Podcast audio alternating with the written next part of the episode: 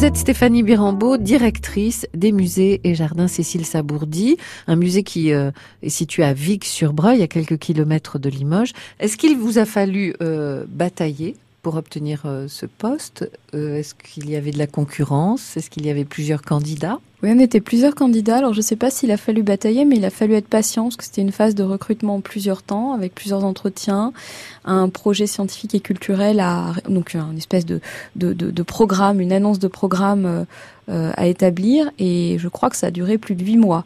Donc il fallait être patient et puis quelque part prendre de la distance avec la, la décision. Et quand elle est tombée, euh, c'était une très bonne surprise, mais je ne vais pas dire que je l'attendais plus, c'est qu'il y avait tellement de temps qui s'écoulait entre chaque rendez-vous que... Bon. vous aviez pris de la distance avec tout ça. Vous avez accueilli ça comme un cadeau finalement. Euh, oui, oui. Et puis j'étais assez perplexe parce que je me trouvais sur un autre projet qui m'enthousiasmait beaucoup en Normandie, et c'était devenu un peu le crève-cœur de l'abandonner en cours de route. Ah, bon, vous n'avez pas de regrets aujourd'hui Non, mais je regarde toujours le site que j'ai quitté avec un peu de nostalgie. Malgré tout Oui.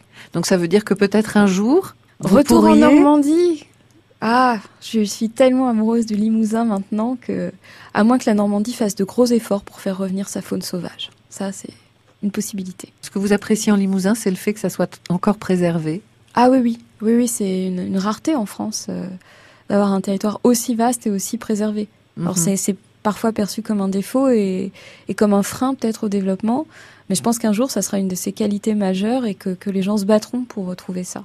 Est-ce que l'on trouve beaucoup de femmes à la tête de musées comme le vôtre? J'aurais dit il y, a, il y, a, encore quelques années euh, peu.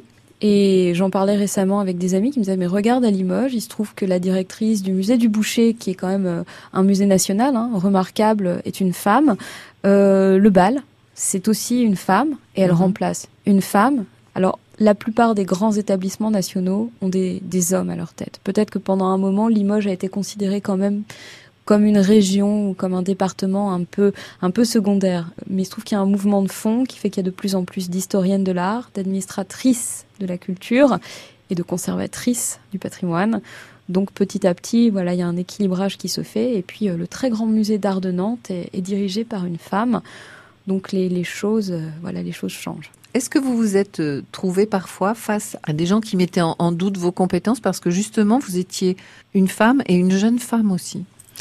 Je ne sais pas si on met en doute mes compétences, mais c'est plus difficile de se faire entendre. Et ça, je crois qu'il y a beaucoup de femmes qui le ressentent. Quand on est dans une assemblée, qu'on prend la parole en tant que femme, et, pas nécessairement jeune, mais qu'on a l'air jeune. Parce qu'en fait, moi, j'ai bientôt 40 ans. Mais c'est vrai qu'on me, prête quelques années de moins.